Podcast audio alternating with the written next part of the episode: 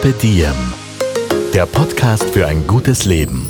Niki Löwenstein und Holger Potje. Jede Woche abwechselnd im Gespräch mit inspirierenden Menschen. Welche Rolle spielt ein bewusster Lifestyle für Sie? Woraus schöpfen Sie Kraft? Über Ernährung, Bewegung, Bewusstsein und Erholung. Wie finden Sie die richtige Balance im Leben? Woran sind Sie gescheitert? Und wie sind Sie wieder aufgestanden? Wie gelingt Ihnen das? Was für Sie persönlich ein gutes Leben ausmacht. Carpe Diem, der Podcast zum Diem Magazin. Heute mit der Medizinanthropologin Doris Burtscher von Ärzte ohne Grenzen. Dieser Podcast wird Ihnen präsentiert von Pantogar, dem Produkt zur Verbesserung der Haar- und Nagelqualität.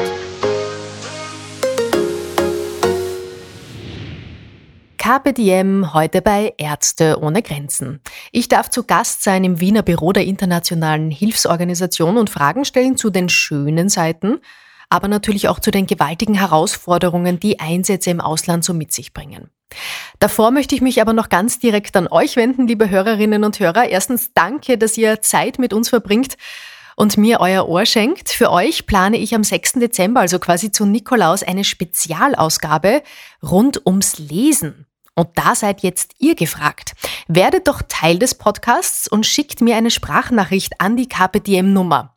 Ich würde nämlich gerne von euch wissen, welches Buch ihr denn empfehlt und warum. Und das geht so. Speicher die KPDM Podcast Nummer in deinen Kontakten ab, öffne WhatsApp und schick uns ganz einfach eine Sprachnachricht. Unsere Nummer lautet wie folgt 0043 für Österreich 664 888 40 236 also 0664 888 40 236. Das ist die KPDM Nummer, die steht natürlich auch im Text dieser Folge, also in den Show Notes zum Nachlesen, falls das jetzt ein bisschen schnell war. Ich freue mich schon sehr über eure Nachrichten und Buchtipps und jetzt geht's los mit unserer heutigen Folge. Ich begrüße Dr. Doris Burtscher. Danke, dass Sie sich Zeit für uns nehmen. Sie zu erwischen ist nämlich gar nicht so einfach. Sie sind schließlich ständig irgendwo im Ausland unterwegs. Danke für die Einladung und auch für das Interesse an meiner Arbeit. Ja, stimmt. Ich komme gerade zurück aus Kenia von meinem letzten Einsatz. Äh, wo es darum ging, eben ein Programm auch äh, gut anzupassen für eine Bevölkerungsgruppe, mit der wir erst seit kurzem arbeiten. Und zwar ging es diesmal um Menschen, die Drogen konsumieren. Und was man da alles bedenken muss, was man eben besser machen könnte. Ich habe Interviews mit den Menschen geführt und, und habe auch versucht zu verstehen, wie so ein Leben zu leben ist. Über Ihre Projekte, die Reisen, die Auslandseinsätze werden wir noch im Detail sprechen, ein bisschen später. Zuerst würde ich aber gerne mal klären, was genau Ihre Aufgabe ist. Bei Ärzte ohne Grenzen denken wahrscheinlich jetzt die meisten, die zuhören, an Ärzte und Ärztinnen, medizinisches Fachpersonal, das ins Ausland fährt und äh, dort Gutes tut. Sie sind aber medizinanthropologische Beraterin. Das ist fast schon ein bisschen ein Zungenbrecher. Klären Sie uns einmal auf, was macht eine Medizinanthropologin? Ja, also zuerst würde ich gerne ein bisschen erklären, äh, wie ich zu diesem Studium gekommen bin. Also ich habe äh, Kultur- und Sozialanthropologie studiert, mehrere Jahre und habe mich dann über die Jahre spezialisiert. Äh, zuerst hieß es bei uns Ethnomedizin, dann Medical Anthropology und ja, am Ende bin ich dann zu dieser medizinanthropologischen Beraterin geworden. Medizinanthropologie ähm, ja, unterscheidet, also überhaupt die Kultur- und Sozialanthropologie, das möchte ich noch vorausschicken, unterscheidet sich stark von der Humananthropologie, wo es dann um Körperausmessungen geht und eine ganz, einen ganz anderen Zugang hat. In der Kultur- und Sozialanthropologie und dann im Speziellen in der Medizinanthropologie geht es darum, wie Menschen mit äh, Krankheit, Gesundheit, mit der Suche nach einer Behandlung umgehen. Was machen sie, wenn sie krank werden? Wohin gehen sie? Wer beeinflusst diese Entscheidung oder was? Welche Faktoren? Und das ist hauptsächlich meine Arbeit bei Ärzte ohne Grenzen. Sehr, sehr spannend. Für meine Dissertation habe ich Feldforschung im Senegal durchgeführt über zwei bis drei Jahre mit verschiedenen langen Aufenthalten im Senegal und habe bei einem traditionellen Heiler gearbeitet. Und damals war mir, war mir noch nicht klar, wie mir das für meine Arbeit bei Ärzte ohne Grenzen helfen kann. Aber heute weiß ich, dass das äh, eigentlich meinen Weg auch geebnet hat, nämlich um zu verstehen, was ja diese andere Art, sich behandeln zu lassen, neben der westlichen Medizin auch, was das bedeutet für die Menschen. Ja, ein, ein, ein traditioneller Heiler, der Zeit hat, der die gleiche Sprache spricht, der ja in der Umgebung wohnt, bei dem sich die Patienten aufgehoben fühlen. Und es, es entsteht oft die Frage bei uns, warum kommen die Menschen zu spät oder spät ins Krankenhaus, in die Krankenstation? Und dann wird meistens die Frage darauf zurückgeführt, gehen Sie zum traditionellen Heiler? Hält sie das auf? Bleiben sie da zu lange? Ist das die richtige Behandlung? Aber meiner Erfahrung nach sind beide medizinischen Konzepte komplementär. Also es ist für die Menschen wichtig, zu einem traditionellen Heiler zu gehen, zu verstehen, weil er gibt ihnen eine Antwort auf, warum bin ich krank. Dadurch bekommt die Krankheit auch einen Sinn und ist äh, besser akzeptierbar für die Person.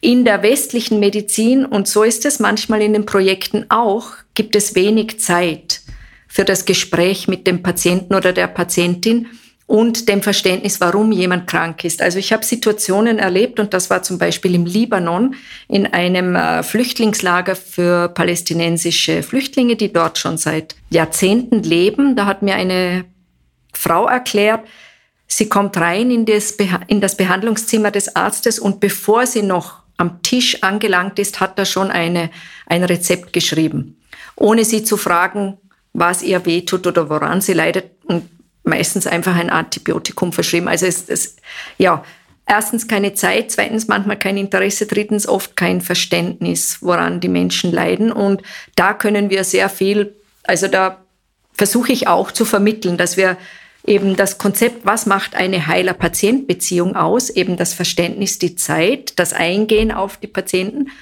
was macht die Doktor-Patient-Beziehung aus. Und Über diesen Heiler würde ich gerne noch ein mhm, bisschen mehr sprechen. Ja. Das klingt so wahnsinnig spannend. Also Sie haben da zwei Jahre gewohnt. Genau, also wie ich gesagt habe, es war im Senegal. Ich meine, das ganze Forschungsprojekt, das vom Forschungsfonds finanziert wurde über die Universität Wien, lief über drei Jahre. Es heißt aber nicht, dass ich zwei Jahre ununterbrochen dort war, aber die längsten Aufenthalte waren einmal sieben Monate und einmal neun Monate. In dieser Zeit, das muss man sich so vorstellen, es war im Senegal, Westafrika, französischsprachig, aber natürlich auch die Sprache der, der die lokale Sprache vom Heiler. Dazu habe ich einen Übersetzer gebraucht. Es war schon gar nicht so einfach, so eine Person zu finden, weil die Idee von meinem Professor damals war, dass wir so eine Art Heilerbiografie aufarbeiten. Also auch das Leben, wie ist die Person zum Heiler geworden, ähm, wie arbeitet er. Ich habe auch in der Dissertation, die publiziert ist, zwei Krankengeschichten aufgearbeitet, eben wie der Heiler sie die Person behandelt hat und aber auch gleichzeitig sieht man aus dieser Geschichte auch, dass diese Person auch westliche Medizin eingenommen hat. Ja. Und wie hat er das gemacht? Also was für eine Art Heiler war das? Ja, genau. Also er war ein Heiler, er war eine besondere Persönlichkeit, der schon in der vierten Generation arbeitet. Also sein Vater, sein Großvater hat schon als Heiler gearbeitet. Er war in seiner Gemeinschaft mehr oder weniger von seinem Vater dann auch auserwählt, ihm zu folgen in dieser Arbeit. Und er war eine sehr bescheidene Person, weil er hat sich nie gebrüstet, ich bin ein Heiler, ich kann dies und das. Er war eigentlich ein normaler kann man sagen, Landwirt. Er hat auch äh, Landwirtschaft betrieben, aber eben nebenbei. Er war sehr respektiert. Es waren immer wieder Patienten und Patientinnen dort zur Behandlung. Und seine besonderen Behandlungsmethoden waren Massagen und rituelle Bäder. Die rituellen Bäder waren meistens eben, um den Körper zu reinigen und den Körper zu schützen, dass negative Einflüsse in den Körper nicht eindringen können. Und die Behandlungen mit den Massagen und auch mit pflanzlichen Heilmitteln hat er in seiner in seinem kleinen Häuschen durchgeführt. Also es war so, äh, er lebte in einem kleinen Dorf damals. Es hat sich sicher in der Zwischenzeit verändert, weil ja die Infrastruktur, ich war vor zwei Jahren das letzte Mal dort und die Infrastruktur, es gibt jetzt eine Moschee, es gibt kleine Shops. Damals hat es gar nichts gegeben. Also es war nur sein äh, Gehöft mit den verschiedenen äh, Häuschen im Gehöft und ein Raum war eben sein Behandlungszimmer.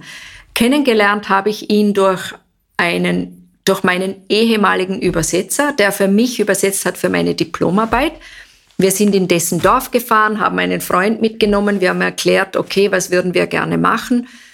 Sie haben gesagt, ja, wir kennen da einen Menschen, dann sind wir zu diesem Heiler gefahren. Und die erste Begegnung war auch sehr interessant, weil es hat uns seine Frau begrüßt. Und sie hat gesagt, ich weiß nicht, ob er da ist. Später habe ich dann erfahren, dass er in seinem Häuschen war und rausgeguckst hat. Und sie und sie hat aber nicht gewusst, will er uns treffen, will er mit uns sprechen. Schlussendlich wurden wir dann eingeladen, durften rein und er hat akzeptiert, mit mir zu arbeiten. Und das war auch interessant, wie sich diese Beziehung verändert hat. Weil am, zu Beginn hat er nur mit meinem Übersetzer gesprochen. Er hat das Wort nicht direkt an mich gerichtet. Der Übersetzer hat mir übersetzt, ich habe meine Fragen gestellt. Später hat er mir dann einen senegalesischen Namen gegeben vom ehemaligen berühmten Präsidenten, dem Leopold Sedar Senghor. Seine Frau, die hieß Rokia. Und dann hat er mich Rocky genannt und dann schlussendlich hat er mich Doris genannt und das war dann der Moment, wo ich gefühlt habe, dass er mich als Person, die ich bin, akzeptiert hat. Weil er hat auch zu Beginn gesagt, okay, du kommst zu mir, du willst was von mir wissen, aber du musst dich an die Situation hier anpassen. Und nachdem das im Landesinneren war, haben wir manchmal zu Mittag einfach nur Reis gegessen und sonst gar nichts. Und das war mit so einem Glutamatgewürz geschmackvoll gemacht. Und ich habe dann begonnen mit der Zeit, dass ich manchmal Fisch mitgebracht habe, weil Senegal liegt ja an der Küste und so weiter. Also irgendwie, ja, es ist meine Familie geworden und, und ich habe mich dort zu Hause gefühlt, aufgenommen gefühlt und das war eine sehr ja, lang, langfristige Arbeit. Man lebt, man kommt, man hat, die Patienten kennen einem dann schon, die Nachbarn kennen einem. Also ja, und manche haben ihm gesagt, ja, wieso tust du das? Warum sagst du dieser Europäerin alles? Die macht Geld damit, die verkauft das. Und er hat aber dieses Problem nicht gehabt. Er wollte einfach, dass sein Wissen weitergeht und nicht verloren geht. Und das habe ich auch gemacht. Also ich habe das aufgeschrieben, habe ihm dann auch meine Dissertation gebracht und ja, wir sind bis heute in Kontakt. Jetzt gibt es ein Mobiltelefon. Seine jüngste Enkelin, die damals geboren wurde, die trägt auch meinen Namen, die studiert, die hat jetzt wow. ein Telefon.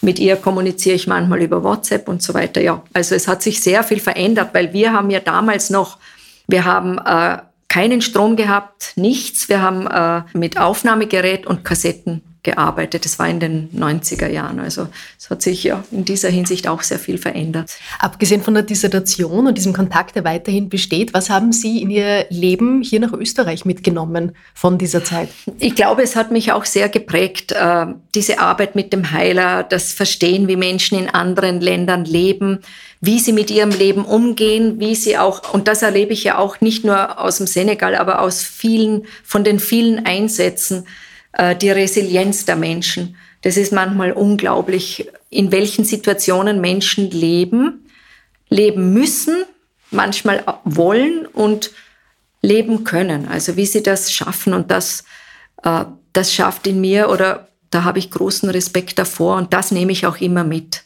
Also wenn man zurückkommt von so einer von so einem Einsatz, von so einer Reise, dann denkt man sich immer, ja, wir haben es gut hier äh, sei zufrieden, schätze, was du hast. Ja, und ich glaube, es wäre für jeden Menschen gut, rauszugehen, ja, aus seiner kleinen Umgebung, ja, zu sehen, wie andere Menschen leben und wie andere Menschen mit dem Leben umgehen müssen und können, ja. Dann sind Sie bei Ärzte ohne Grenzen gelandet. Wann war das? Vor wie vielen Jahren? Ja, das war 2001, eigentlich schon über 20 mhm. Jahre her. Und es war eigentlich fast direkt in Anschluss an meine Dissertation, weil ich habe mich während dem Schreiben der Dissertation bei Ärzte ohne Grenzen beworben, wusste aber nicht genau, wo mein Platz sein wird. Also ich habe mein Rigorosum abgeschlossen und bin dann für zwei Wochen verreist und in dieser Zeit habe ich einen Anruf bekommen, wir hätten einen Einsatz für dich, sogar als Medizinanthropologin im Süden von Mauretanien, das an Senegal grenzt. Es war allerdings eine Erkundungsmission und da schickt man normalerweise keine Personen, die das erste Mal auf Einsatz gehen, aber nachdem, ja, aufgrund meiner Erfahrung im Senegal und der langjährigen Feldforschung dort, ja, war ich dann Teil dieses, dieser Erkundungsmission und es ging darum, eben für ein neues Projekt herauszufinden, äh, was, was ist die lokale Begebenheit. Also wir, es war ein kleines Team von vier Personen, das ein Chauffeur, der mit uns gefahren ist. Dann haben wir eine Medizinerin dabei gehabt, einen Logistiker und mich als Medizinanthropologin. Und der Logistiker schaut zum Beispiel, gibt es eine Kühlkette, gibt es einen Bus, gibt es Transportmittel, wie ist die Stromsituation. Ja, dann die Medizinerin schaut, wie ist die Krankenstation aufgebaut, gibt es Ärzte, welches Personal ist da wie weit ist es entfernt für die Menschen und so weiter, welche Behandlungen können werden äh, angeboten, Medikamente und so weiter. Und bei mir war natürlich der Link mit der Bevölkerung. Was sind die Bedürfnisse der Bevölkerung? Welche, an welchen Krankheiten leiden sie hauptsächlich? Wie interpretieren sie diese? Welche Namen verwenden sie? Und ich war dann eben mit den Menschen in Kontakt und habe Interviews geführt. Genau. Und das ist jetzt 20 Jahre her und trotzdem leuchten Ihre Augen, wenn Sie ja, das erzählen. Ja, weil, ja genau. Äh, es war so, dass das mein erster Einsatz war und nach dem Einsatz war ich, ja, habe ich gedacht, genau das will ich machen. Also es war so irgendwie die Erkenntnis, vorher die Dissertation, die Publikation, das war alles toll, eine schöne Erfahrung. Aber dann, wo landet die Dissertation? Wer liest das? Ja, es war irgendwie diese angewandte Medizinanthropologie, das war für mich das Tolle. Also ich habe gewusst, okay, hier ist ein Sinn, hier kann ich das einsetzen und das bringt auch den Menschen noch was. Sollte jemand sich mit Ärzte ohne Grenzen nicht so gut auskennen? Erzählen Sie doch mal kurz, was ist das für eine Organisation? Ja, Ärzte ohne Grenzen ist eine medizinische Hilfsorganisation gegründet 1971 von verschiedenen Ärzten.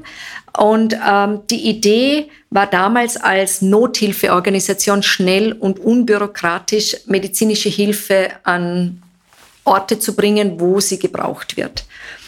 Inzwischen hat sich die Organisation natürlich auch ein bisschen verändert. Wir sind nicht nur mehr in Notfallsituationen. Das ist natürlich immer noch die Hauptaufgabe, wenn es zu äh, Naturkatastrophen kommt, zu, zu konf politischen Konflikten äh, oder wenn das medizinische System zu, zusammengebrochen ist in manchen Ländern, dass wir das helfen, wieder aufzubauen. Aber wir haben inzwischen auch schon äh, langfristigere Projekte. Aber die Idee ist natürlich auch immer, dass Ärzte ohne Grenzen ähm, unterstützt, aufbaut, aber dann auch versucht, die Projekte zu übergeben an das Gesundheitsministerium oder an eine andere Hilfsorganisation. Also wer sich hier engagiert, wer hier spenden möchte, kann viel Gutes tun. Ja. Gibt es für Sie persönlich so etwas wie einen Alltag? Alltag, wie meinen Sie jetzt das? Weil also so ich meine, ich arbeite ja auch in Wien im Büro und da ja. bin ich auf Einsatz. Also welchen Alltag? Ja, das ist eine gute Frage. Es gibt also zwei verschiedene Alltage, quasi das Büroleben ja. in Wien, wie mhm. sich die meisten von uns vorstellen können, genau. und dann im Ausland. Ja, und also das schaut wahrscheinlich immer ganz unterschiedlich aus. Ja, schon, ja, natürlich sehr, ja. Weil in Wien habe ich natürlich meine Wohnung, mein Zuhause und dann gehe ich ins Büro. Aber es stimmt schon, es gibt natürlich auch im Einsatz einen Alltag, ja. Weil ich, ich versuche schon, ich gehe nicht so lange auf Einsatz, weil ich gehe meistens für die Zeit, wenn ich die Interviews mache, das mache ich dann im Land selber und die Vorbereitung und Aufarbeitung mache ich dann danach in Wien im Büro oder auch von zu Hause teilweise. Und gerade kommen Sie aus Kenia. Mhm. Was haben Sie dort erlebt und gearbeitet? Ja, in Kenia äh, ging es darum, ein medizinisches Therapieersatzprogramm für Heroinsüchtige Menschen. Und da geht es darum eben um einen Methadonersatz. Und ähm, es kommt natürlich auch wie in allen Ländern dazu, dass die Menschen so eine Therapie auch wieder abbrechen. Also wir wollten in erster Linie verstehen, wie leben Menschen, die Drogen konsumieren, wie sieht deren Alltag aus, wie sieht deren ähm, Leben aus, wie kommen sie zum Geld für die Drogen, wie konsumieren sie und was konsumieren sie und wie können wir sie äh, motivieren, in so ein Methadon-Programm einzusteigen und was muss so ein Programm auch anbieten neben dem Methadon. Das Schöne an diesem Projekt war, ich habe mit zwei, wir waren ein kleines Team von drei Personen und meine Assistentin ist auch eine Person, die ehemals Drogen konsumiert hat und der andere Kollege auch. Und ja, die sind beide sehr konstant in ihrem äh, Methadon-Programm äh, und es war einfach eine unheimlich schöne Zusammenarbeit, weil beide konnten genau verstehen, was diese Menschen durchgemacht haben. Und das war so wichtig. Von mir kommt der Blick von außen und von Ihnen der Blick von Ihnen. Und Wie geht es Ihnen wir. damit, wenn Sie in solche Krisensituationen und auch Krisengebiete reisen und dann dort ja mit ganz schlimmen Problemen konfrontiert sind? Mhm. Wie gehen Sie damit um? Ja, das ist eine gute Frage, weil das ist nicht leicht. Und ich muss sagen, auch nach 20 Jahren fällt es mir noch nicht leicht. Ich komme in ein Land, der Anfang fällt mir immer schwer, weil es kommt einfach alles zusammen. Man kommt in ein neues Team, in ein neues Land, in ein neues sozusagen Zuhause. äh, ein neues Thema und dann kommt der Druck, schaffe ich das, kann ich das? Äh, man muss die neuen Kollegen und Kolleginnen kennenlernen, das Team. Also genau, dann beginnt die Arbeit und dann so nach einer gewissen Zeit ist man eingearbeitet und dann geht alles. Dann kommt so diese, ja, dieses Gefühl von, es ist so schön, was ich machen kann. Es, es ist so erfüllend, befriedigend. Es ist interessant immer. Ich lerne viel. Ich, ich gehe immer mit dem, äh, mit mit, mit diesem Ansatz in, in den Einsatz, dass ich eine Lernende bin. Ich komme und lerne von euch und das sage ich auch den Menschen. Ich sage, ich bin nicht die Expertin hier. Ich komme, aber ihr seid die Experten. Das habe ich auch den Drogenkonsumenten gesagt. Ich lerne von euch. Wie bereiten Sie sich auf solche Einsätze vor? Ich könnte mir vorstellen, bei manchen bestimmten Einsätzen muss man sich vielleicht auch mit Gefahren vorher auseinandersetzen. Mhm. Ich muss vorausschicken, dass ich mich mit der Organisation Ärzte ohne Grenzen sehr sicher fühle, weil wir sehr strikte Sicherheitskonzepte haben in allen Ländern. Ich war zum Beispiel auch zweimal in Afghanistan, habe das miterlebt, wie das dort funktioniert. Und, und in solchen Ländern, wo die Sicherheitslage so prekär ist und so schwierig und herausfordernd, ist, wird das Team umso wichtiger. Ja? Also in Afghanistan im zweiten Einsatz konnten wir nicht hinaus. Wir waren in einem ähm, wie nennt man das, in einem Compound. Da war das Krankenhaus, unser, unsere Wohnsituation und die Büros. War alles in einem. Und wir waren da drin. Rundherum halt Zaun. Und wir konnten nicht hinaus. Aber da spielt zum Beispiel das Team eine große Rolle, dass man sich gut versteht im Team und man unterstützt sich gegenseitig.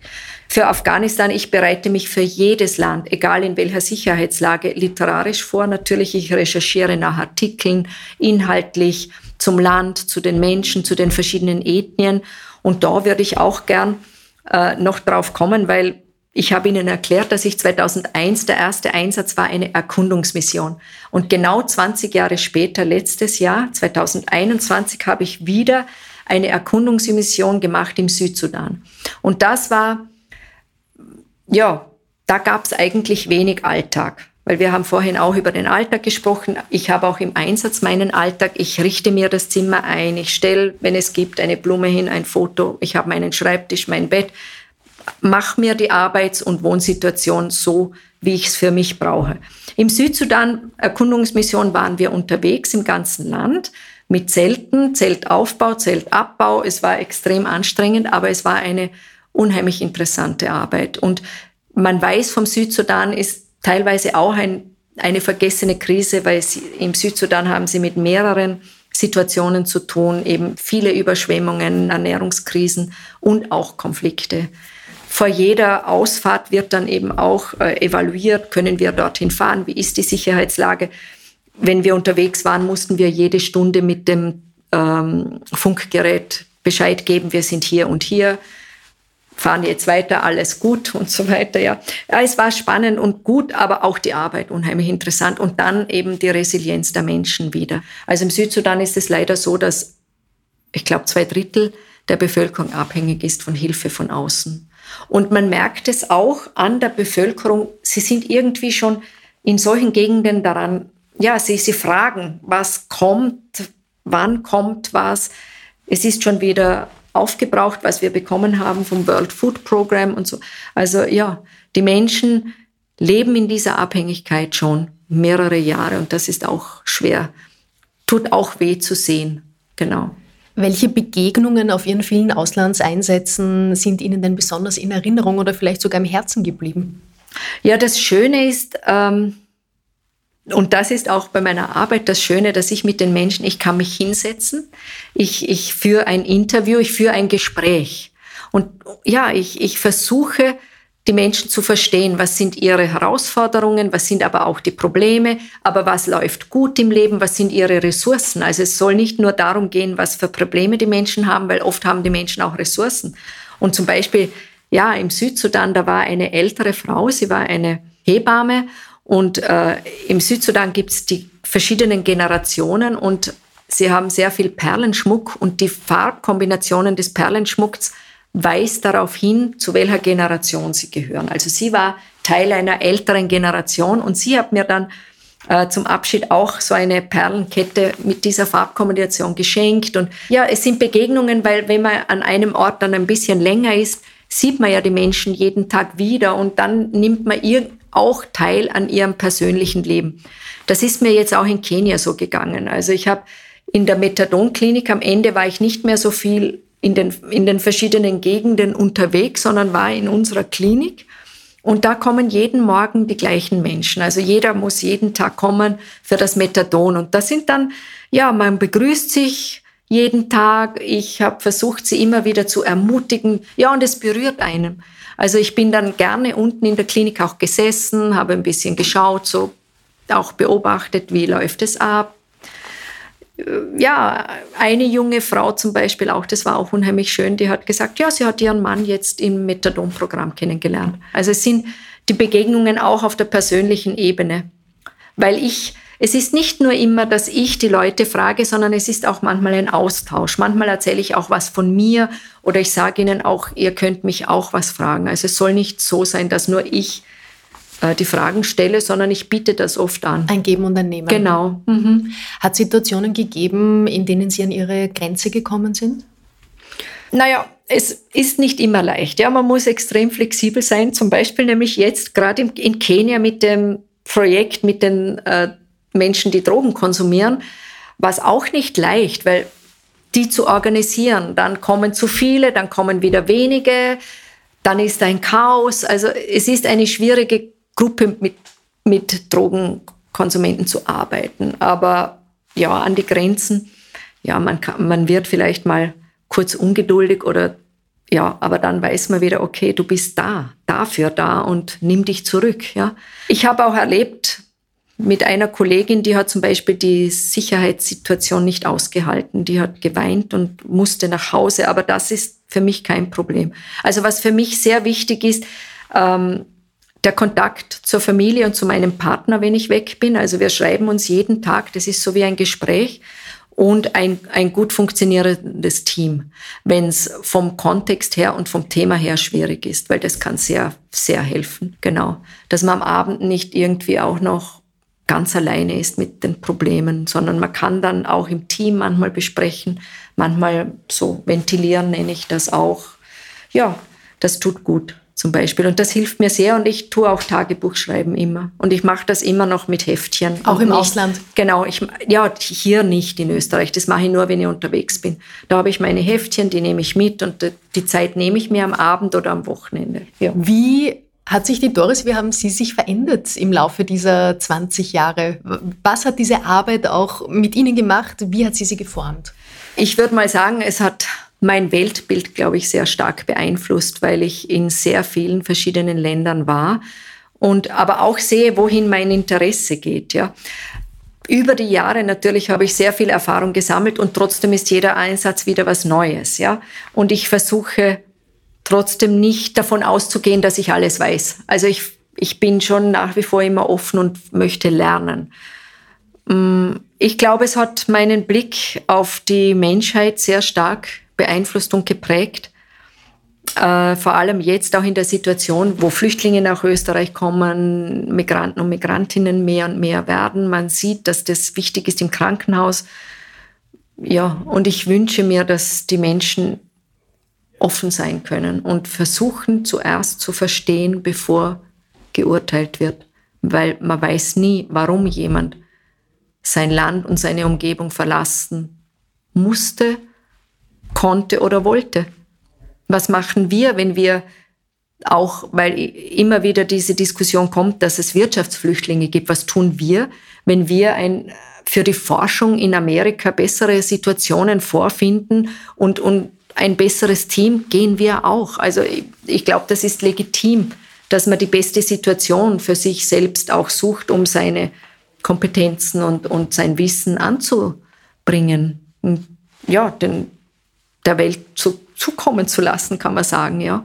Also ich würde sagen, es wäre sehr wichtig, dass man zuerst hinschaut und versucht zu verstehen, bevor man urteilt. Übrigens, falls hier Geräusche zu hören sind im Hintergrund, wir sind im Büro von Ärzte ohne Grenzen, da sind natürlich auch viele Kolleginnen und Kollegen, also da wird auch um uns herum gearbeitet und das hört man teilweise auch. Diesen Perspektivenwechsel finde ich wahnsinnig spannend. Auf der einen Seite kann ich mir vorstellen, dass es sehr bereichernd ist, weil man sich einfach sehr viel weniger wahrscheinlich über Probleme aufregt, die es gar nicht wert sind. Mhm. Und auf der anderen Seite könnte ich mir vorstellen, ist es auch eine Belastung, weil man dann zurückkehrt nach Österreich und merkt, was die Menschen hier belastet und man sich selbst aber vielleicht denkt, aber das ist doch alles gar nicht so schlimm. Mhm. Wie funktioniert da quasi die, diese Balance zu halten? Naja, ich, ich bemerke das ja auch an mir selber. Ja? Kleine Probleme Problemchen, die ich an mir sehe. Und dann denke ich mir wieder, ja, okay, also schau dir da was an, was du da erlebt hast, das sind ganz andere Probleme. Ja, manchmal, aber eben, man ist dann wieder in seiner Umgebung. Und ich glaube, es ist auch legitim, dass wir diese Probleme haben. Und jeder geht mit seinen Problemen anders um. Und, und ja, wenn die Menschen dort die Möglichkeit haben, eben wie ich anfangs auch gesagt habe, zu einem traditionellen Heiler zu gehen, der dann Verständnis für ihre Situation hat, können wir hier, dem einen hilft es, Gespräche zu führen, der andere macht Sport, der dritte geht zum Psychiater oder Psychologen. Also ich finde, das ist eh legitim.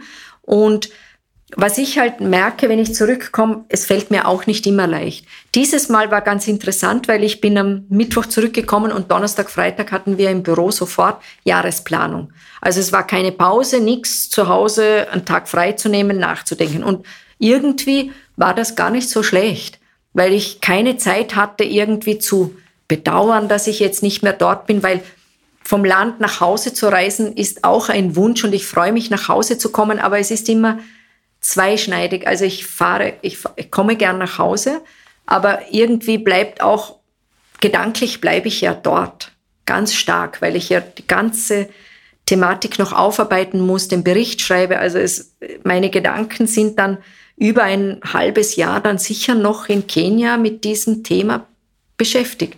Also das kommt auch dazu. Also das ist dann oft auch nicht so leicht. Und manchmal fällt mir das Zurückkommen schon sehr schwer. Eben, ich brauche dann wieder Zeit, hier anzukommen. Und das sind auch manchmal ganz banale Dinge. Ich weiß gar nicht, was soll ich jetzt einkaufen, was soll ich anziehen, weil das Klima anders ist. Äh, wie läuft's jetzt gerade? Wie ist die Situation jetzt mit Corona? Ich bin nicht mehr auf dem Laufenden. Ich höre zwar Nachrichten jetzt wieder, aber ja, wie schaut's aus mit der Maskenpflicht, mit den Impfungen und so weiter? Also das sind alles Sachen, wo man wieder zurückkommen muss, weil äh, in so einem Einsatz nicht nur geografisch, aber man ist auch gedanklich weit weg. Gibt es sowas wie ein Abschiedsritual oder hier wieder in Österreich ein Ankunftsritual? Manchmal versuche ich mir ein bisschen Zeit zu lassen, ja, und für mich zu sein. Also ich möchte nicht gleich Freundinnen und Freunde treffen und immer wieder das Gleiche erzählen, weil am Ende ja, erzählt man immer wieder das Gleiche, wie es war und was einen besonders geprägt hat. Das mache ich oft. Bleib dann allein zu Hause ein paar Tage, außer meinem Partner natürlich. Und abreisen, eigentlich, na, Rituale habe ich keine. Na. Ich meine, verabschieden, ja, die Gedanken nochmal sammeln am Ende oder so. Ja, genau. Unser heutiger Podcast-Partner ist Pantoga, das Haar- und Nageltherapeutikum. Es verbessert die Haarqualität bei dünnem, sprödem und brüchigem Haar, unterstützt bei diffusem Haarausfall, stärkt splitternde und unelastische Nägel und stimuliert gesundes und kraftvolles Haar- und Nagelwachstum. Pantoga ist Medizin für Ihr Haar. Über Wirkung und mögliche unerwünschte Wirkungen informieren Gebrauchsinformation Arzt oder Apotheker. Und jetzt zurück zu Niki und ihrem Podcast-Gast. Wenn man Nachrichten schaut, habe ich oft den Eindruck, gibt es viele Menschen, die das, was sie da sehen, als, als sehr weit weg wahrnehmen. Also das, was auf dieser Erde passiert, mhm. die Konflikte, die Probleme, die wirken oft so weit entfernt. Ist das so oder ist es viel näher, als wir eigentlich glauben? Ich habe selber erlebt, ja. Dieses Gefühl, wenn man Nachrichten sieht, ich finde schon, man fühlt sich gedanklich oft weit weg. Man sieht es zwar, und wie viel kann einen noch berühren? Das ist die Frage. Durch die Menge an dem, was man sieht im Fernsehen oder in den Nachrichten hört. Und manchmal die, das Gefühl von Ohnmacht, ich kann nichts tun, ja, und, und das belastet viel mehr, weil ich habe ein Schlüsselerlebnis war mal, da wurde eine, eine Schwarz-Weiß Filmsequenz, ich, ist Jahre her, bin ich zufällig drauf gekommen und da ging es um unterernährte Kinder und es war so deprimierend und ich bin da gesessen und es ging mir nicht gut. Also ja, Aber ich merke, wenn ich dann dort bin und das aber direkt miterlebe, weil ich habe es auch miterlebt in einem Ernährungsprogramm, die, die Kinder, die kaum gehen können, weil sie keine Kraft mehr haben und dann aber nach einem Monat gekräftigt sind, dass das was anderes ist, wenn man dort ist. Weil dann hat man das Gefühl, vor allem wenn man im Einsatz ist, man hat das Gefühl, auch wenn ich nicht direkt medizinische Hilfe gebe, ist es doch ein ganz anderes Gefühl, dort zu sein. Und doch das Gefühl zu haben, ich tue was, ich mache was. Und, und das ist dann weniger unter Anführungszeichen schmerzhaft, als wie vor dem Fernseher zu sitzen und so ein Bild zu sehen. Also da kommt wieder die Distanz und die Nähe. Die Hilflosigkeit Genau. zwingt einen dazu, abzustumpfen, damit man das überhaupt alles ertragen Ja. kann, oder was, was da auf einen Genau. einprasselt. Mhm. Und wenn man dort ist, nimmt man es ganz anders wahr. Sind wir wirklich Aber so auch hilflos? nicht so verzweifelt. Ich glaube nicht, weil wir können ja viel tun. was In können denn jetzt die Menschen, die uns zuhören? Was können die tun?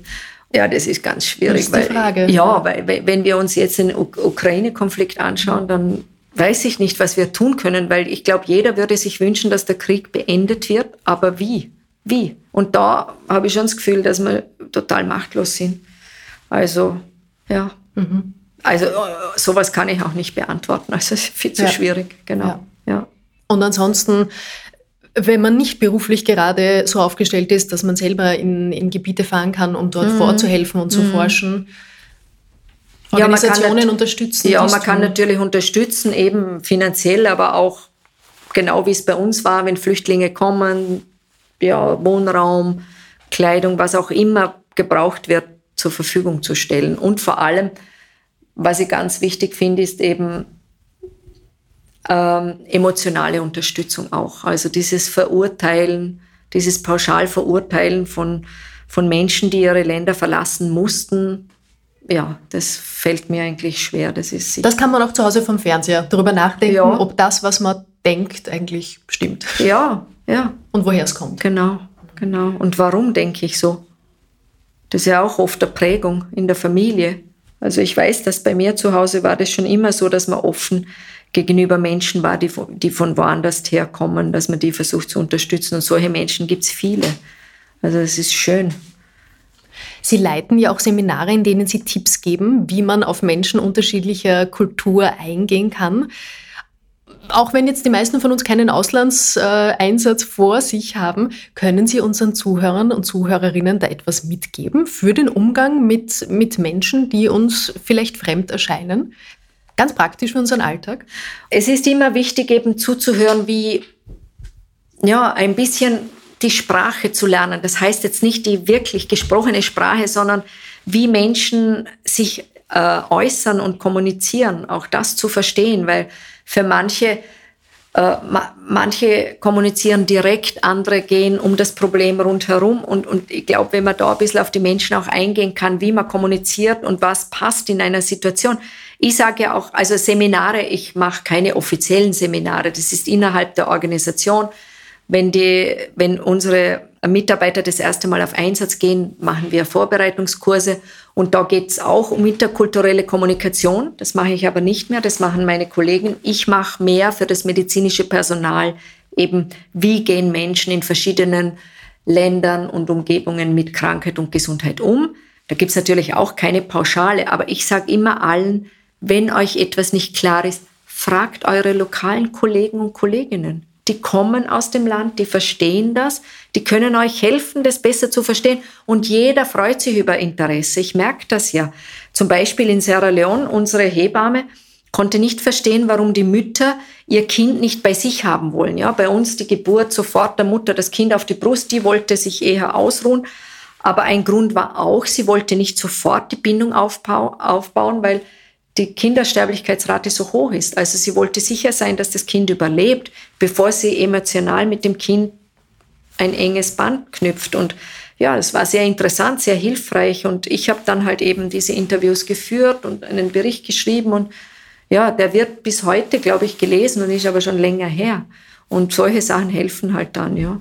Ich breche das runter auf urteilsfrei zuhören ja, und nachfragen. Genau, genau. Das ist ein bisschen meine Job Description. Ja, ist auch sehr wichtig.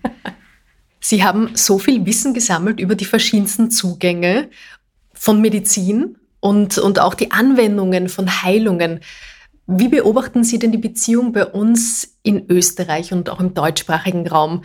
Wie ist unsere Beziehung zur, zur Heilung und auch zur Krankheit und wie hat sich es entwickelt in den letzten Jahren? Da hat sich ja viel getan vom Gefühl her. Ja, ich würde sagen, das unterscheidet sich gar nicht mehr so viel, weil diese multidisziplinären Konzepte oder dieser medizinische Pluralismus, wie man das nennt, das gibt es ja bei uns genauso.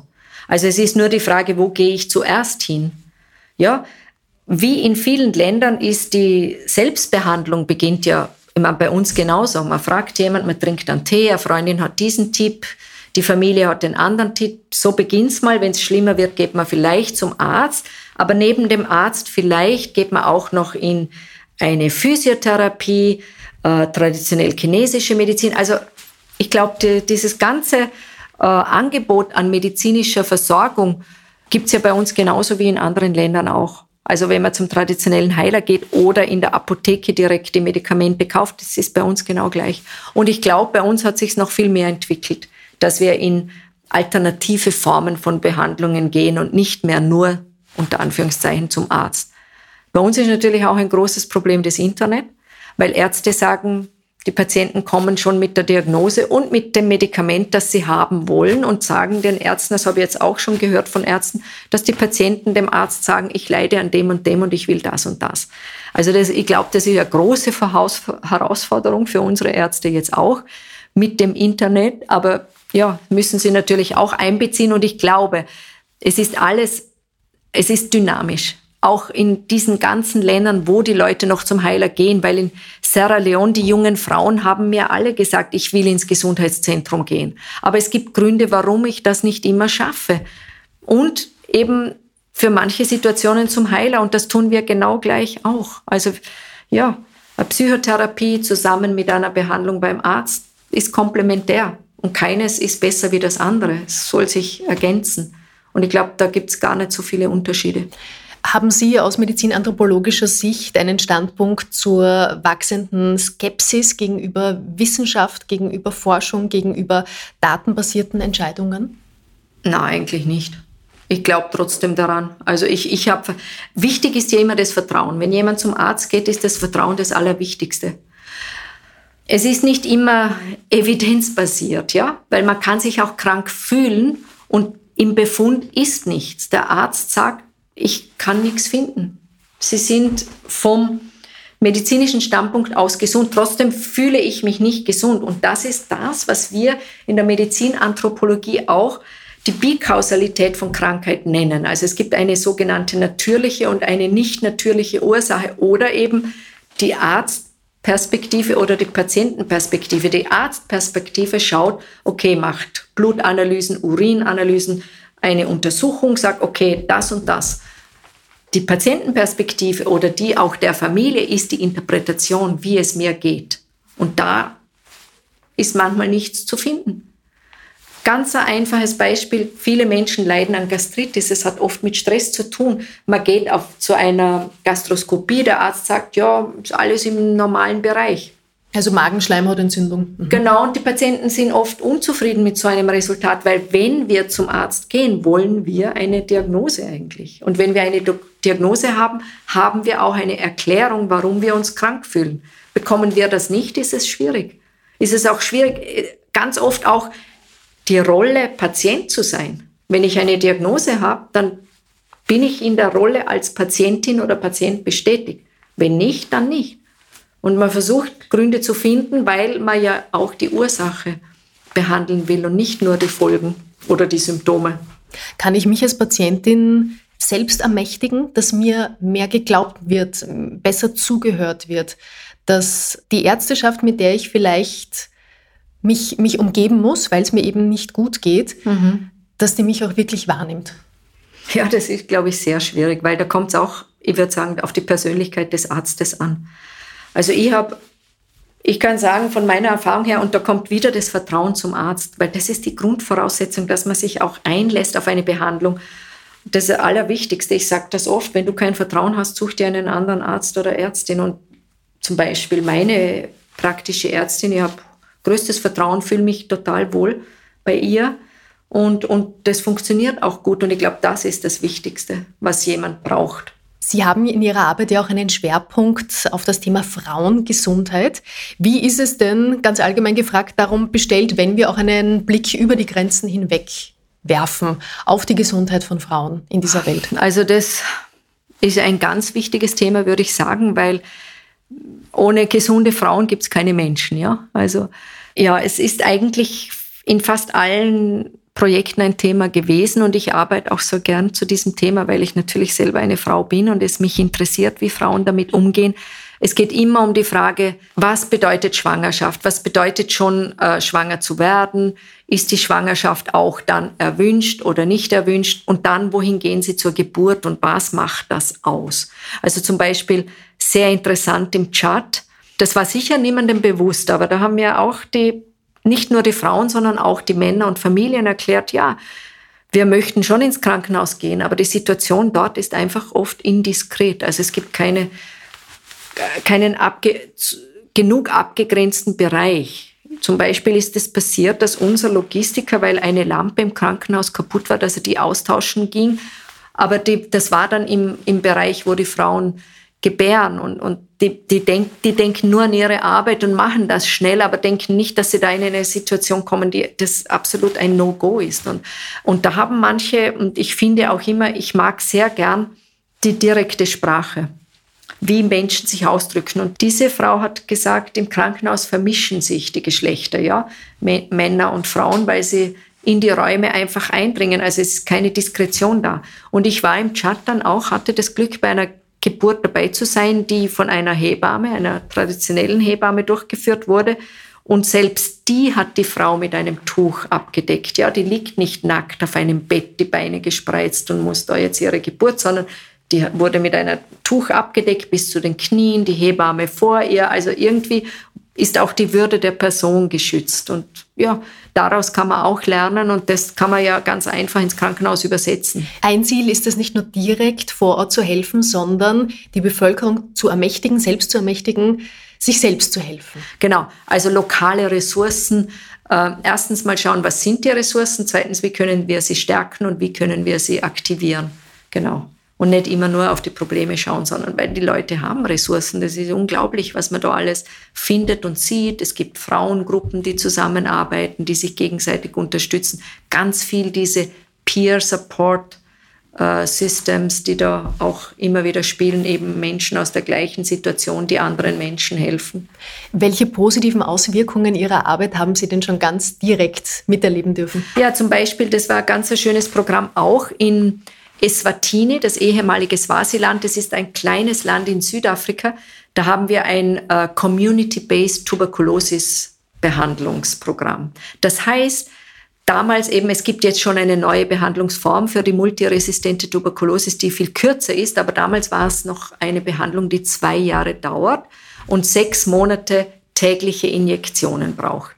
Und da haben wir geschaut, okay, wie können wir die Menschen zu Hause behandeln, wenn sie stabil sind, mit diesen Injektionen. Und da haben dann die Patienten eine Treatment-Supporterin aussuchen können, nicht aus der Familie, aber aus der näheren Umgebung. Und die kommen dann täglich zu diesem Patienten oder Patientin und geben die Spritze. Und die haben das dann auch gelernt. Also zwei Wochen lang werden die von Tuberkulosis Krankenschwestern äh, begleitet, überwacht, supervisiert. Wie machen Sie es? Gibt es Probleme? Wo fühlen Sie sich unsicher?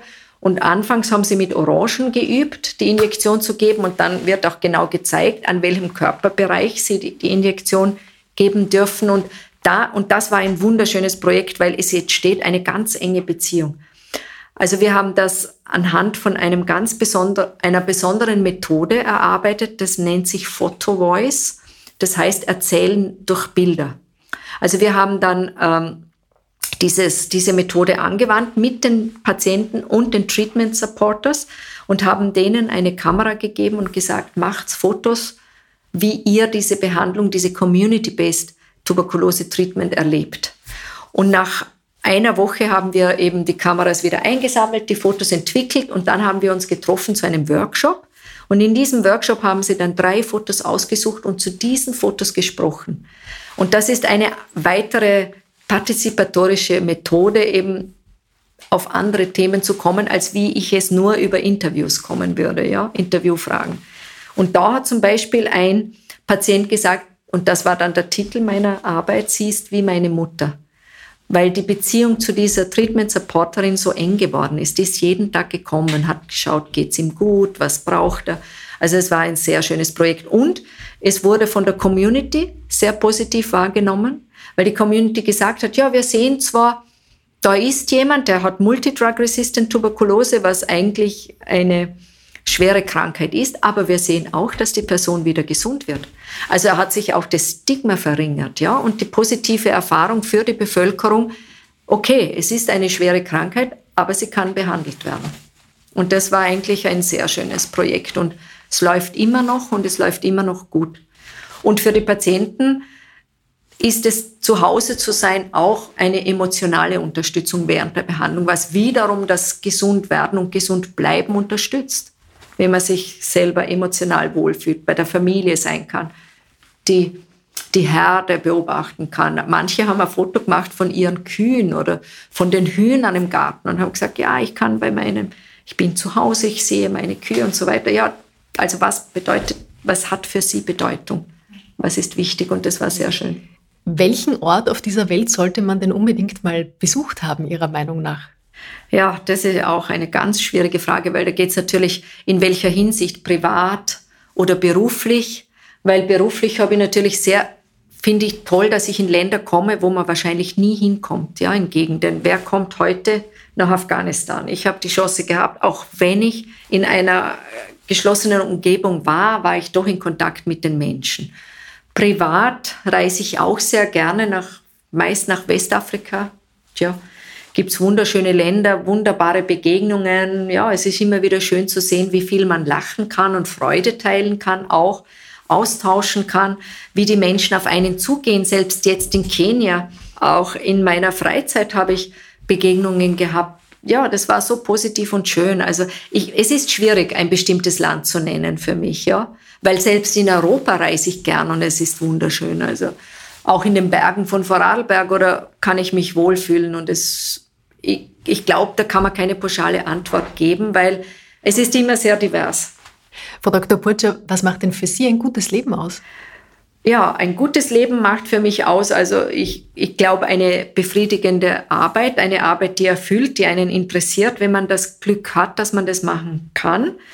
Und ich bin sehr dankbar dafür, dass ich, die, dass ich wirklich in meinem Bereich, was ich auch studiert habe, dass ich da arbeiten kann, weil während dem Studium manchmal habe ich mir gedacht, habe ich mir nicht gedacht, dass es zu so etwas kommen wird.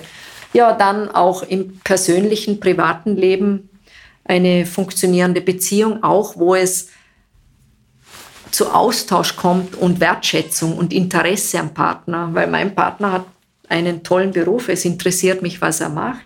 Es, ich kann ihn dafür bewundern und ja, ist einfach toll. Ich höre gern zu, ich schaue es mir gern an. Er arbeitet in einem Museum und ist Kurator, also macht Ausstellungen. Und das kulturelle Interesse bringt uns auch zusammen. Und wir reisen auch zusammen dann nach Westafrika. Am Ende meines Gesprächs frage ich immer gerne nach einer Frage, die das Leben stellt. Das ist für mich eine Frage, die so wichtig ist, dass Sie sagen, hm, jeder, der uns zuhört, könnte sich doch mal auf den persönlichen Weg machen, um eine Antwort zu finden auf diese Frage. Ist Ihnen deine eingefallen? Was könnte man tun, dass man sich irgendwie offener begegnen kann? Wie können die Menschen sich offener begegnen, um weniger zu urteilen und einen offeneren und verständnisvolleren Umgang miteinander zu haben? Sich selber hinterfragen, wie gehe ich auf die anderen Menschen zu und was macht mich dabei aus? Eine was sehr projiziere ich auf die anderen Menschen? Ja, was auch, projiziere ja. ich auf die anderen? Ja. Genau. Eine sehr wichtige Frage und vielleicht hat ja dieses Gespräch, das ich sehr spannend und sehr inspirierend gefunden habe, vielen Dank dafür. Vielleicht führt das ja auch dazu, dass der ein oder die andere, die jetzt zugehört hat, auch ein bisschen offener durchs Leben geht. Wäre schön, oder? Ja, ich danke Ihnen auch für dieses schöne Gespräch. Es war für mich auch sehr bereichernd. Vielen, danke. vielen Dank. Danke fürs Zuhören und bis zum nächsten Mal.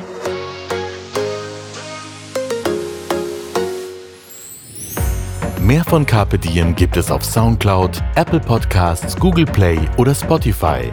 Jetzt abonnieren und liken. Wir freuen uns über eure Kommentare und sind direkt über podcast.kpdm.live erreichbar. Das KPDM Magazin erscheint alle zwei Monate. Besucht auch unsere Social Media Portale auf Facebook, Instagram und YouTube und unsere Website carpediem.live. Carpe Diem, der Podcast für ein gutes Leben.